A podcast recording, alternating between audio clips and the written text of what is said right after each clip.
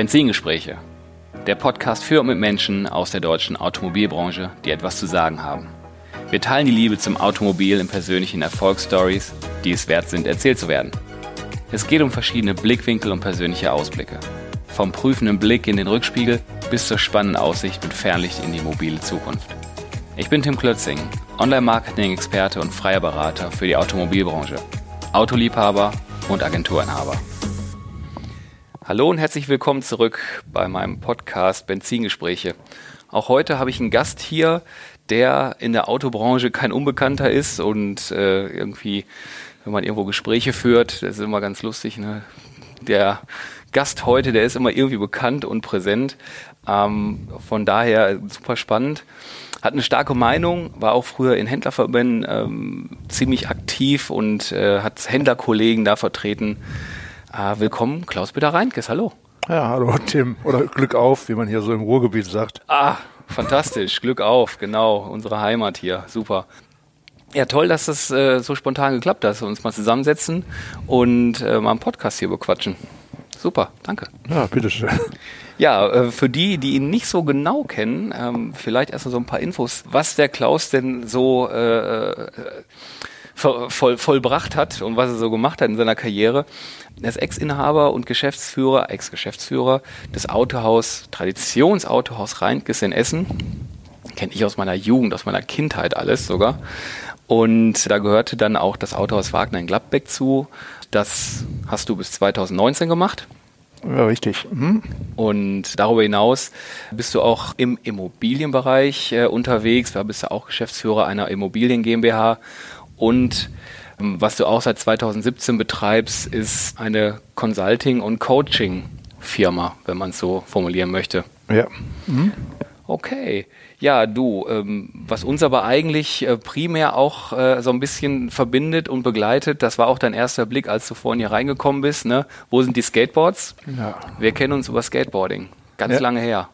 Ich habe ja gesagt, ich habe mich auf den Termin gefreut, weil hier so viele Skateboards rumstehen und man sich mal so ein bisschen wieder in alten Zeiten wiegen kann. Ja, also absolut. da lacht das Herz, ja. wenn ich die ganzen Boards sehe. Ja, wurde, wurde es nicht enttäuscht, ne? Nö, auf keinen Fall. Stand ja schon auf einem drauf gerade. genau, der, der Klaus ist hier gleich erstmal durch die Agentur gerollt, das war ganz geil. Ja, also ich habe meine ich habe meine ersten Gehversuche natürlich irgendwo auf dem Bordstein gemacht, auf so einem Pennyboard. Und dann gab es irgendwann, konnte man quasi trainieren gehen. Ich glaube, das war samstags in einer Turnhalle in Essen Süd. Und da bist du mhm. nicht ganz unschuldig dran gewesen, ne? Ja, ja, da hatten wir damals einen Skateboardverein. Und die Stadt Essen hat dem Skateboardverein die Turnhalle zur Verfügung gestellt. Da stand eine Rampe drin. Am Krausen Bäumchen. Am Krausen Bäumchen, genau. Mhm. Und da haben wir jeden Samstag viel Spaß gehabt. Da bin ich da reingeschlichen, hatte, konnte nicht viel, hatte kein Selbstwertgefühl, war froh, dass ich überhaupt in der Halle sein durfte. Äh, dich kannte ich ja noch lange nicht und ihr seid dahergepäst und ich saß an der Seite. Okay, stellst du dich jetzt drauf, probierst es mal. Ui, das äh, echt, krieg ich gerade voll einen Flashback, habe ich echt noch eine geile Erinnerung. Ja, was sie daraus alles entwickelt hat, ne? Ja. Hm.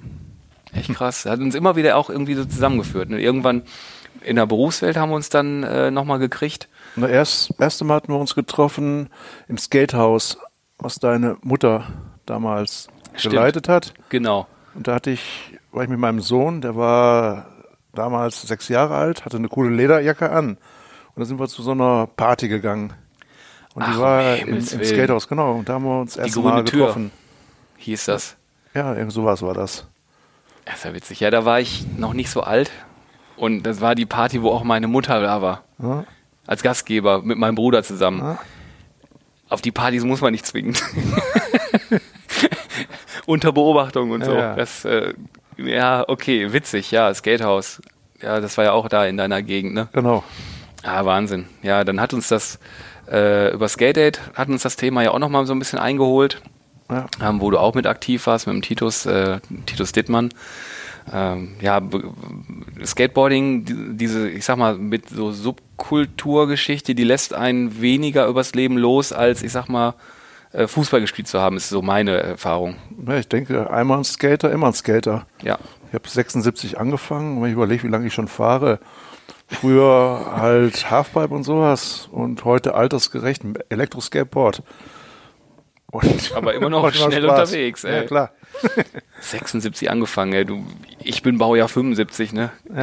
Krass, okay. Wenn man 76 anfängt zu skateboarden, warst du 12, weil, wenn wir ganz kurz so in den Rückspiegel ähm, mal hier ranziehen und Werdegang von dir, du bist ein Baujahr 64, verheiratet, zwei Kinder und du lebst in Hamminkeln.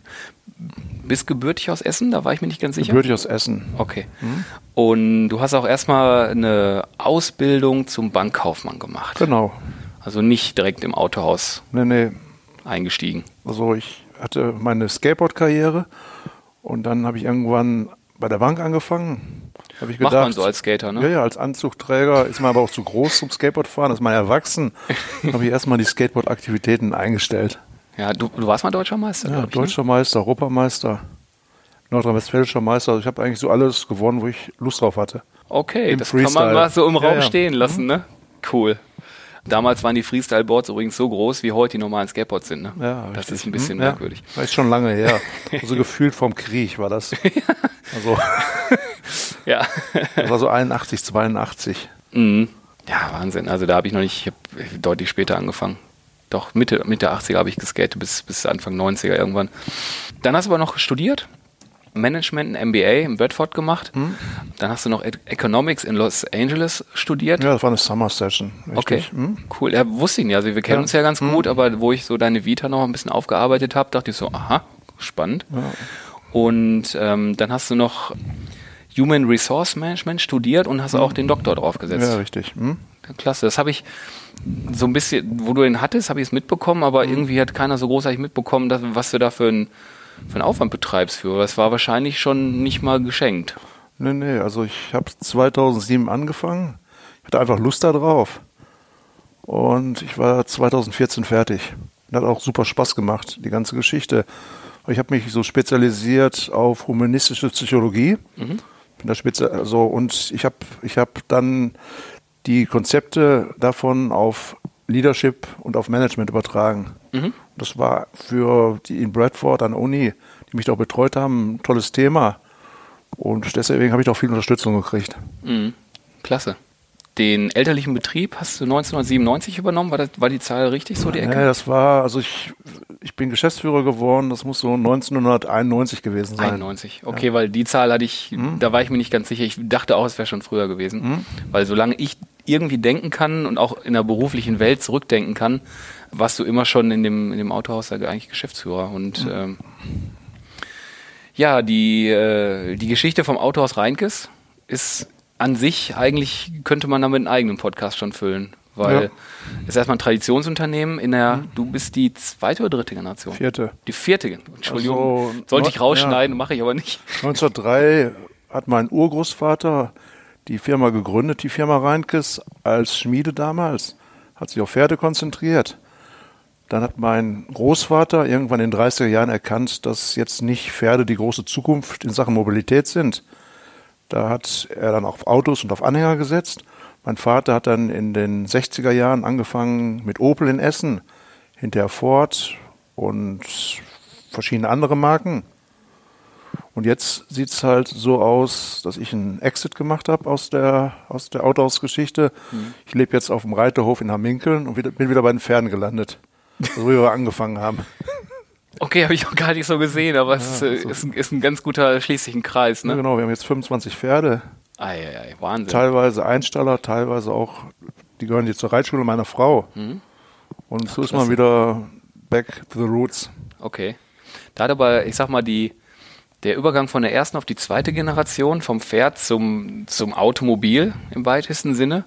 Ich vergleiche diesen Umstieg häufig mit der Situation eigentlich jetzt, wo der Auto oder das Automobil einem so starken Wandel halt vollziehen wird oder schon vollzieht, dass noch keiner genau weiß, wo, wo es hingeht. Ne? Mhm, richtig, ja. Mm, war das auch ein Treiber, wo du gesagt hast, so von der Zukunft her, du weißt nicht so recht, wo es hingeht, du möchtest da raus oder? Warum ich überlegt habe, aufzuhören? Also ich sag mal, ich, es hat mir immer viel Spaß gemacht, das Autohaus. Viel Freude, wir hatten ein tolles Team. Wir haben ganz tolle Marketingaktionen gemacht. Also wir haben auch nie, also immer eigentlich Geld verdient.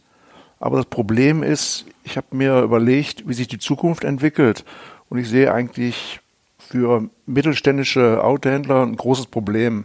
Gerade so in, in Städten wie, wie Essen oder Ballungsgebieten. Also ich glaube, die großen Gruppen, die werden immer weiter wachsen. Es, man kann auch Geld verdienen als kleine Werkstatt. Es gibt noch genug Benziner und Diesel, die die nächsten 15, 20 Jahre repariert werden müssen. Aber die, die in der Mitte stecken, die so wie wir 100 Mitarbeiter hatten, zwei Standorte, also für die wird es extrem schwer. Hm. Und ich habe überlegt, investiere ich oder investiere ich nicht? Und ich habe mich eigentlich gegen die Investition entschieden, weil ich hatte das Gefühl, die, die Lage, die ist jetzt, also kein Mensch weiß, wie, was passiert. Und ich werde das Geld wahrscheinlich nie wiedersehen, beziehungsweise werde so viel Zeit da reinstecken müssen, dass ich nicht weiß, ob das mit meinem Lebenskonzept noch passt. Man lebt ja nicht unendlich, hm. letztendlich. Hm. Du hast ja schon, also du deutest ja an, so eine Größe, wie ihr jetzt seid, äh, könntest du kleiner weiterfahren oder halt größer machen. Und mit Reinkes, ich weiß nicht, wie viele Jahre ist es her, 10, 12, 15 Jahre so die Ecke, da seid ihr ja schon mal einmal tierisch gewachsen. Ja, genau. Ja, und ähm, das hast, hast, du ja dann, das hat, darf ich sagen, nicht funktioniert oder ich weiß gar nicht, wie ich es formulieren soll, weil ich, ich, ich kenne die Story nicht so gut. Ja, ich kenne sie sehr gut. Was dabei? Ich war dabei. Okay. Und zwar, wir sind also damals, also Ende der 90er, beziehungsweise Anfang 2000, da gab es so eine Ford Wirtschaftsraumstrategie. Und da war die Idee, dass halt gute Händler die anderen übernehmen, dass man extrem wächst. Und zwar mit den Marken der Ford-Organisation.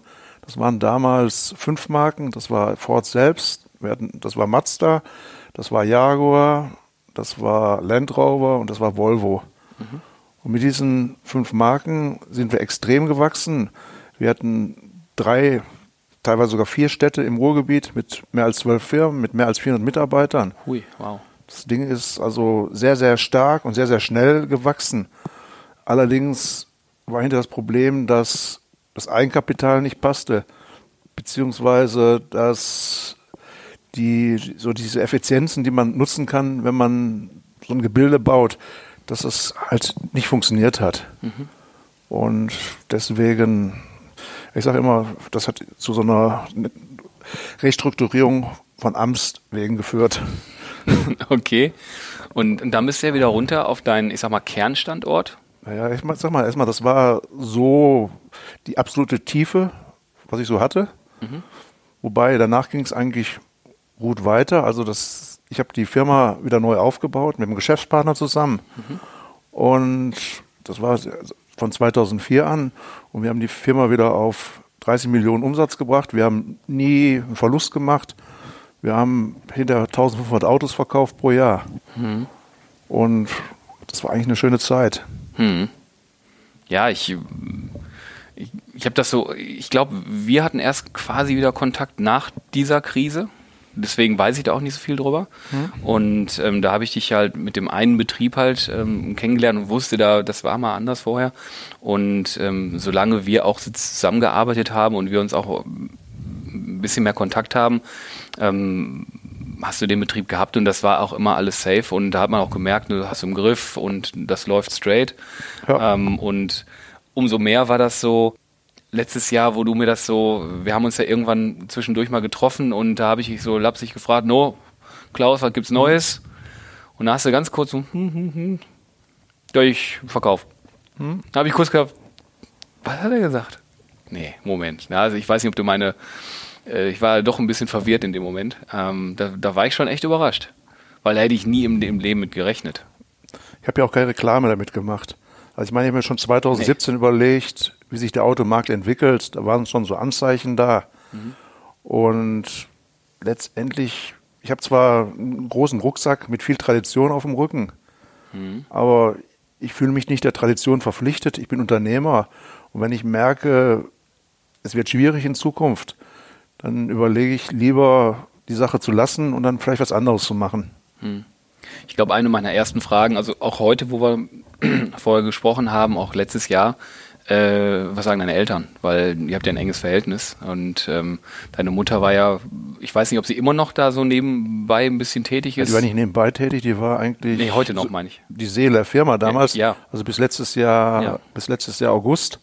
Die war immer da. Ja, die hat den Callcenter gemacht, jetzt in die Buchhaltung gekümmert. Die Mailings hat sie immer gemacht. Ja, ja. Hm. und die ist, also, die hat da einen super Job gemacht. Die Definitiv. kannte die meisten Kunden persönlich. Und die hat schon ganz, ganz viel erreicht mhm. fürs Autohaus. Mhm. Und ohne die hätten wir auch nicht so diese ganzen zahlreichen Kundendienstpreise und so gewonnen. Mhm. Das war schon das ihr Verdienst. Ja. Also die hat jede Reklamation selbst bearbeitet, mhm. immer geguckt, dass Lösungen da sind, die Kunden zurückgerufen. Mhm. Und es kann ja immer was schiefgehen, aber es ist halt die Frage, wie man es hinter damit umgeht mit der Sache. Und das hat die halt toll im Griff gehabt. Mhm. Wie, wie war da so die, äh, die, die Überbringung der Botschaft, liebe Eltern? Ich habe mir lange was ausgedacht und jetzt ist es spruchreif, ihr solltet was erfahren. Ja, meine Mutter war eher nicht so begeistert. Aber ich meine, irgendwann kann man auch mal in den Ruhestand gehen und die hat genug Hobbys. Hm. Und den geht sie heute nach. Hm. Und mein Vater, der war sowieso schon lange raus. Aber der ist auch noch super fit. Der ist auch dreimal die Woche im Fitnessstudio. Und letztendlich, also der, ich meine, der ist, ist ein schlauer Unternehmer und der weiß auch, wie sich die Dinge entwickeln. Und letztendlich hat er auch gesagt, okay, hast du, hast du richtig gemacht, die ganze Sache. Ja, klasse. Hm?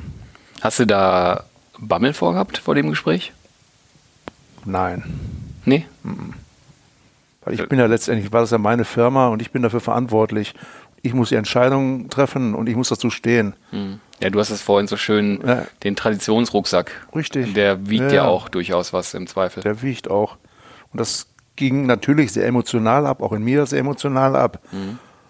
Aber letztendlich muss man da durch. Und die Entscheidungen, die zu treffen sind, die müssen halt getroffen werden. Mhm. Ja, du hast vorhin gesagt, dass, äh, dass das dein Lebenskonzept so nicht mehr äh, passen würde, wenn du es weitergemacht hättest, also so in etwa, ne? Und ähm, das ist ein, ich habe vorhin auch gesagt, eine starke, starke aktive Entscheidung hast du da getroffen, ne? Ja, die muss man auch treffen als Unternehmer. Mhm. Ja, viele, viele ja. draußen treffen sie nicht. Also genau. Ich, und ich meine, wenn sich die Rahmenbedingungen ändern, ich die Entscheidung nicht treffe, sondern abwarte, dann wird, dann entscheiden andere für mich. Hm. So ist das in, in, in der Marktwirtschaft letztendlich. Ich meine, ich kann es nicht aussitzen. Wenn ich es hm. aussitze, dann fahre ich trotzdem irgendwann vor die Wand, weil es nicht mehr so ist wie früher. Also man darf sich echt nicht auf die Vergangenheit verlassen. Man muss nach vorne gucken gerade in einer Branche wie Automobilvertrieb, Auto, Automobilreparaturen und schauen, was da passieren könnte. Und die Rezepte der Vergangenheit, die funktionieren einfach nicht mehr. Hm. Ja, ist absolut spannend. Also die, diese Veränderung, die ja stattfindet, da kommen wir gleich noch so ein bisschen drauf, wenn wir das Fernlicht in die Zukunft ein bisschen werfen, äh, werfen ähm, sind ja schon immens und ähm, gerade spannend, weil mein persönlicher Vergleich ist halt so dieses von der von der Kutsche zum Verbrenner, mhm. die Änderung der Mobilität und das, was wir jetzt die nächsten Jahre sehen und also was wir jetzt schon sehen und noch sehen werden, ähm, hat einen, einen ähnlich großen Impact. Wahrscheinlich noch größer. Meinung nach, ja. ja. weil Kutsche zum Auto, ich sag mal, da hat man den Händler eigentlich noch gebraucht. In Zukunft reden wir über Mobilitätskonzepte und da spielt der Besitz von Autos auch nicht mehr so die riesige Rolle. Hm. Vermute ich mal. Hm. Ja, wird ja viel äh, Carsharing und Ridesharing und so, die kommen ja immer mit so tollen Zahlen im Silicon Valley um die Ecke. Zu 95 Prozent der Zeit äh, benutzt du dein Fahrzeug nicht, weil es einfach irgendwo steht, weil du woanders bist. Ne? Und dann ja. daraus suggerieren die immer, na, das wird ein Megamarkt und muss man mal sehen, wie das dann in echt, wie bereit die Menschen dafür dann de facto sind. Ja, aber trotzdem geht es in Richtung Mobilitätskonzept in, ja. in, Zukunft. Das ist was anderes, als ob ich nur mit dem Autoverkauf Geld verdiene. Mhm. Und auch die Hersteller, die gehen ja auch, die, die wollen sich auch zu digitalen Anbietern entwickeln, Softwareentwicklern die wollen die Daten der Kunden haben, damit Geld verdienen. Hm. Und das ist nicht mehr das Konzept, ihr mittelständischer Autohändler, der an jedem Auto seine Marge macht. Hm. Denke ich mal so. Also hm. vielleicht ist es auch ganz anders, aber das ist jetzt erstmal so meine Idee, wie sich das hm. entwickeln könnte. Hm. Was mich noch, ähm, bevor wir auf die Themen da nochmal stärker da eingehen, was, was so in der Zukunft liegt, ist, ähm, wo du gerade drüber gesprochen hast äh, oder wo wir drüber gesprochen haben, was sie da so bewegt hat. in der, in der Zeit als Autohausinhaber, was waren denn da so deine, deine wichtigsten Werte, die dich da so begleitet haben und die dich dann möglicherweise auch zu, zu so einer starken Entscheidung dann ähm, bewogen haben? Kannst du das greifen? Ich sag mal, ich habe zwei Werte, wobei nicht beide unbedingt was mit Entscheidung zu tun haben. Also ich, für mich war immer wichtig äh, Mitarbeiterorientierung. Das heißt also, ich habe immer das große Ganze organisiert und die Mitarbeiter, die waren eigentlich immer Spezialist für ihren Job und ihr Problem und ich habe mich auch relativ wenig eingemischt, solange wir die Ziele erreicht haben. Mhm. Da bin ich immer sehr gut mitgefahren und mhm. wir hatten auch letztendlich ein ganz tolles Team. Mhm. Das ist die eine Sache und die andere Sache ist, dass ich, dass ich sehr lösungsorientiert denke. Also mich interessieren nicht die Probleme der Vergangenheit, mich interessiert auch nicht, wenn es nicht funktioniert hat, wer schuld ist, ich gucke nach vorne, wie kann ich eine Lösung finden für ein bestimmtes Problem. Mhm. Und letztendlich hat mich diese Lösungsorientierung auch dazu gebracht, dass ich gesagt habe, so mit den Mitteln kriege ich das Autohaus, ich sage immer, nicht über die nächsten zehn Jahre hin. Da muss was passieren. Mhm. Und eine Lösung hätte sein können, dass wir investieren, dass wir wachsen, dass wir wir hatten ja einen Ford Store, dass wir in den Ford Store investieren. Aber letztendlich habe ich mich dagegen entschieden, weil ich war nicht so überzeugt davon, von dieser Lösung. Und so habe ich die andere Lösung getroffen und gesagt, gut, dann steige ich aus. Ich suche jemanden, der das Autohaus macht. Und da habe ich, denke ich, mit der Moag einen ganz guten Partner gefunden. Wir haben sehr professionell verhandelt. Und die haben alle Mitarbeiter übernommen. Das heißt also, letztendlich gibt es nur Gewinner hm. bei der ganzen Geschichte. Es lief relativ geräuschlos ab. Der ganze Kundenstamm ist übernommen worden. Hm. Und ich denke, die Lösung ist für alle Seiten am besten. Hm. Ja, aber wenn du sagst, du hast so zwei Werte, ne, lösungsorientiert, hast du gerade beschrieben, äh, Mitarbeiterorientierung, deine Mitarbeiter waren dir ein ganz wichtiger Punkt in der ganzen genau. Lösung. Und da, ja, cool. Also, hast ja, also toll. Also Respekt. Fernlicht. Schauen wir mal so ein bisschen in die Zukunft, wo wir gerade schon so ein bisschen reingedriftet sind. Ne? Ähm, haben wir gerade schon so ein bisschen eigentlich vorweggenommen, ne? dass wie nimmst du den, den Wandel in der Autobranche aktuell wahr, der da im Gange ist, ne? und diese sich ändernde Mobilität in der Gesellschaft ähm, und daher eingehend die Veränderung für den Handel. Wie, äh, also was, was siehst du da kurz- und langfristig? Also hast du da so ein Kannst du da was zu sagen, wie sich das für dich darstellt? Also ich habe so meine Konstruktion von Wirklichkeit und die sieht so aus, also ich glaube, die großen Gruppen, die werden weiter wachsen. Muss man einfach mal nur in andere Länder gucken, Großbritannien, Schweiz, Österreich. Das sind, sind, sind ganz viele Gruppen, die haben dann so zwischen 150 und 200 Standorten. Mhm. Und wenn ich mir so die Top Händler in, in Deutschland angucke, die sind also im europäischen Vergleich eigentlich alle unter ferner Liefen. Mhm. Sie sind alle sehr klein. Es gibt ein paar große, wie die AWAC zum Beispiel, aber die meisten, die haben nur sieben, acht, zehn Standorte. Mhm. Und da wird auf jeden Fall ein Konzentrationsprozess stattfinden. Also da werden große Gebilde sich entwickeln und diese großen Gebilde werden riesige Umsätze machen, aber die werden nicht unbedingt mehr verdienen. Nur die mittelständischen Händler, die haben im Vergleich mit diesen großen Gebilden eigentlich gar keine Chance mehr. Das habe ich auch in den letzten Jahren gemerkt. Also die Marge, die ging immer weiter runter.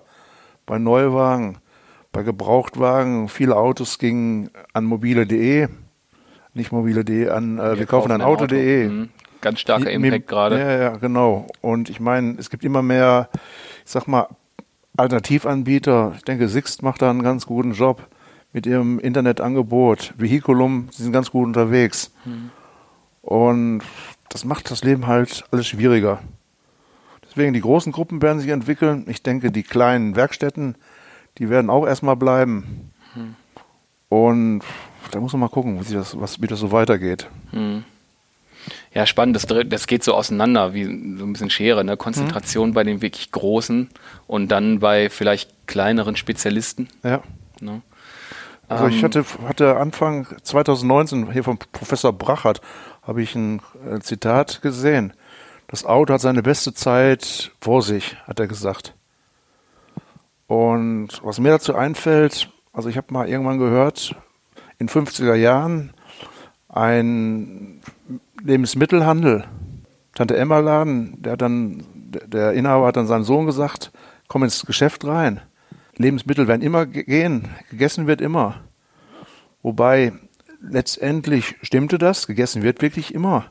Nur das Problem ist, wer verdient hinter Geld damit? Und das ist heute nicht der kleine Lebensmittelhandel. Der Tante, die Tante Emma-Läden sind alle weg. Das sind heute ja, ja. die großen Lebensmitteldiscounter. Und eine ähnliche Entwicklung sehe ich halt auch im Autobereich. Ja, das ist auch zwischen, zwischen Handel und Hersteller ist ja, ich sag mal, das ist ja keine Synchronität mehr oder äh, also das, das läuft ja auch so ein bisschen aus dem Ruder. Ähm, unterschiedliche Interessen. Und ähm, da muss man halt mal sehen. Ja, die Hersteller, ich meine, die haben es auch nicht einfach. Die, da ändert, ändert sich auf einmal die Märkte komplett. Es gibt neue Techniken. Und ich kann schon verstehen, dass sie nicht so wie früher im Gleichschritt mit ihrem Händlernetz gehen. Die wissen auch nicht, was auf die, sie zukommt. Hm. wenn die deutschen Hersteller nicht aufpassen, dann könnte ich mir sogar vorstellen, dass sie relativ leicht den Anschluss an die Zukunft verlieren. Dass dann die Autos halt von Tesla kommen oder aus China kommen. Würdest du sagen, dass ähm, ich sag mal, VW und Audi, wo die sich hinstellen und sagen, so, wir fokussieren uns zu 100 Prozent auf äh, Elektromobilität, batteriegetrieben?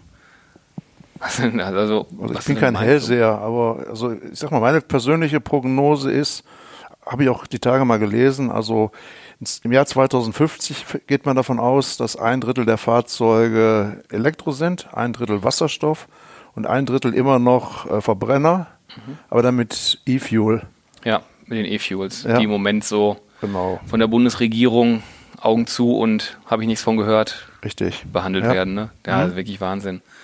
Ja, ist, ähm, ich habe ja zum Schluss so drei Abschlussfragen und die eine Abschlussfrage nehme ich mal vorweg. Wie lange werden Verbrenner noch gebaut und werden eine wesentliche Rolle spielen? Aber da hast du ja gerade schon eine Zahl genannt, ne? Genau. Also, E-Fuel könnte ich mir vorstellen, wenn man das sinnvoll herstellen kann, mhm. dann wird es die weitergeben. Und das wäre ja auch gut für die deutsche Automobilindustrie. Ich ja. meine, die sind ja gerade bei den Verbrennern weltführend. Ja. Ja, wer wird halt spannend, wenn sich so große Konzerne wie VW und Audi so langfristig auf so eine Technologie da einlassen. Das muss man mal beobachten. Mhm. Lass uns nochmal weg von so großen Unternehmen kommen zu dir. Du bist jetzt da raus. So habe ich das bei mir aufgeschrieben, ne, weil für mich bist du ja Autohaus Reinkes. Und du machst jetzt was anderes. Ne? Du liegst jetzt nicht nur in der Sonne rum, und gehst Snowboard fahren mit deinem Sohnemann, wie ich gerade gelernt habe, und äh, bist nochmal im Urlaub, sondern du bist ja total fleißig. Naja, also ich hatte erst geplant, mit Renner, Rennermütze Enten zu füttern. Aber das habe ich erstmal verschoben. das kann ich mir so gar nicht bei dir vorstellen. Ja, ich also. habe hab eine neue Firma gegründet. Reinkes Consulting. Mhm. Und was ich mache oder was, was so die was, was, was so ansteht, ist einmal, äh, ich mache ähm, Redevelopment von Immobilien, insbesondere von Autohausimmobilien. Mhm. Das ist ein Geschäftsbereich. Der nächste Geschäftsbereich ist, also wenn mittelständische Autohändler aufhören wollen, dann berate ich die, dann coache ich die. Also ich weiß, wie es theoretisch funktioniert, wie es praktisch funktioniert. Ich bin Spezialist auch für Change Management. Mhm. Und ich sag mal, ich also die ganzen Projekte, die ich bisher gemacht habe, die haben auch alle funktioniert immer. Von daher kann ich da auch ganz gut was bieten. Und als dritte Geschichte habe ich gerade eine Kooperation gemacht mit einer äh, US-Beteiligungsgesellschaft. Die vertreten so, äh, so äh, Versicherungen, Pensionsfonds, Family Offices und die sind daran interessiert, in der deutschen Autobranche zu investieren. Hm. Da so versuche ich gerade für die halt so ein passendes Objekt zu identifizieren. Hm. Ja, zu der, zu der Consulting-Geschichte hatte ich die ganze Zeit gerade auf den Lippen, ne? Proof hm. of Concept, ne? Hast ja. du, äh, du hast schon ein Autohaus lange geleitet, du hast hm. da auch eine Krise gemanagt, du ja. bist danach wieder in die Bahn geraten oder in die Bahn zurückgefunden. Ähm, und, und hast den aktiven Abschied da gemacht und das auch erfolgreich, nicht nur jetzt für dich persönlich mit deinem Lebenskonzept, sondern auch halt für deine Mitarbeiter letztendlich. Mhm, richtig. Und, äh, also ich liebe Win-Win-Win-Situationen, so wo alle sagen können hinterher, okay, das war eine gute Geschichte, ja. jetzt war vorbei, aber war eine tolle Zeit mhm. und jetzt geht es irgendwie weiter. Mhm. Also ich hinterlasse sehr ungerne verbrannte Erde. Ja, klasse. Ich würde schon zu den Abschlussfragen gehen gerne. Mhm. Äh, und zwar die eine mit dem Verbrenner haben wir ja schon abgehakt. Mm, die andere, da bin ich mal gespannt drauf, haben wir auch schon so ein bisschen gestriffen, aber nochmal so auf den Punkt. Was glaubst du, erwartet die Autobranche in drei bis fünf Jahren? Handel und Hersteller. Wenn wir jetzt nochmal so die, das, äh, die, die Zentralisierung auf große Gruppen und den kleinen Handel vielleicht nochmal außen vor lassen, sondern siehst du da noch mehr? Was erwartest du? Keine Ahnung. Ich weiß, es kommen wahnsinnige Veränderungen. Kein Mensch weiß, wie die aussehen. Die Veränderungen werden kommen und da wird ganz viel passieren. Und da muss man einfach beobachten. Und es macht überhaupt keinen Sinn, da irgendwie was jetzt zu planen, sondern man kann eigentlich nur auf Sicht fahren bei der ganzen Geschichte. Einfach gucken, dass man nicht unter die Räder kommt und immer die richtigen Entscheidungen oder Entscheidungen versucht zu treffen. Hm. Also ich war mal auf, auf einer Managertagung für Auto, für Autohausinhaber. Und da war dann auch die Frage, beschreiben Sie mal, wie Autos, Autohaus im Jahr 2025 aussieht. Und da war ein Riesenaufstand. Die sind, also die, die, die Inhaber, Geschäftsführer, wie sollen wir dem Hersteller erzählen, wie das funktioniert? Geht gar nicht. Also wir, wir haben keine Ahnung. Hm. Letztes Jahr im Ende Oktober oder Anfang November war vom Autohaus in München eine Tagung Autohaus Zukunft 2025, wo so ein Fünfjahresblick so in die Zukunft so ein bisschen gestellt wurde mit verschiedensten Themen. Und das war eine ganz spannende Veranstaltung, weil ähm, das nicht so straight, so, da war auch jemand, der mit Social Media so einen Ausblick gegeben hat. Äh, das war auch ein, zwei Herstellervertreter, die Einblicke gegeben haben. Und da hat man so gemerkt, wie vielfältig die Einflüsse sind, denen die Geschäftsführer von Autohäusern gerade ja, ausgesetzt sind. Genau. Und wenn man nicht so groß ist, ist man denen ja allen ausgesetzt. Ja. Und ja, das ist schon ein Brett, was man da bohren muss. Richtig. Wann sitzt du das erste Mal in einem komplett autonomen Auto, was sich durch den Straßenverkehr bewegt? Ich habe da so meine Meinung. Und zwar, ich gucke erstmal, wie das funktioniert. Weil ich habe mal überlegt, selbst wenn nur jede zehntausendste Fahrt in einem Unfall endet, aufgrund der ganzen Komplexität, möchte ich nicht unbedingt sitzen. Wenn es funktioniert, gerne, aber sollen erstmal andere ausprobieren. Sag mal eine Jahreszahl. Was glaubst du, wann, wann es reif ist? Wenn, wenn du sagst, komm, da setze ich mich jetzt rein und. Ich meine, mein Auto fährt ja fast autonom. Also auf Autobahn hat Abstand, wird reguliert. Geschwindigkeit, es bremst automatisch, die Spur wird gehalten. Ich meine, so weit ist man nicht ent davon entfernt. Ja, Aber so den Rest, letzten Rest, also glaube ich, dass das noch ein bisschen dauert, dass das Ding wirklich unfallfrei fährt. Hm. Vielleicht zuerst auf der Autobahn, vielleicht, sag mal, im 2028. Hm.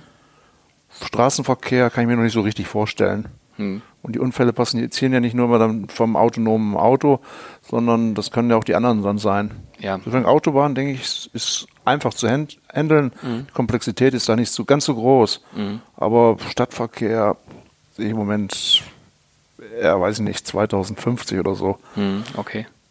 Ja, glaube ich. Also dieser, dieser Konflikt zwischen autonomen Fahrzeugen und dann noch normalen, ich sag mal, menschlich geführten Fahrzeugen, äh, das, das birgt Konfliktpotenzial. Äh, das haben auch viele Forscher schon gesagt, dass wenn sie einen Bereich haben, mhm. eine Stadt, wo alle Autos autonom fahren würden, wäre das einfacher, ja. Ja, weil die untereinander kommunizieren. Klaus, das Eben. war spannend. Okay. Weil da haben mich äh, einige äh, Insights, so die jetzt so erzählt hast, echt wahnsinnig interessiert. Mhm. Gerade weil wir uns schon so lange kennen und ich auch letztes Jahr wirklich auch überrascht war. Da wollte ich dir mal auf den Zahn fühlen sozusagen und dann das einfach nochmal von dir hören. Und ähm, ich dachte, das ist ähm, auch einfach ein spannendes Thema, was auch andere interessiert in der Branche. Mhm, ja, hat Spaß gemacht. Super. Also also. Sitzen wir da und lachen ja, uns an, ne? Genau. Okay. Ja, prima, danke. Ja.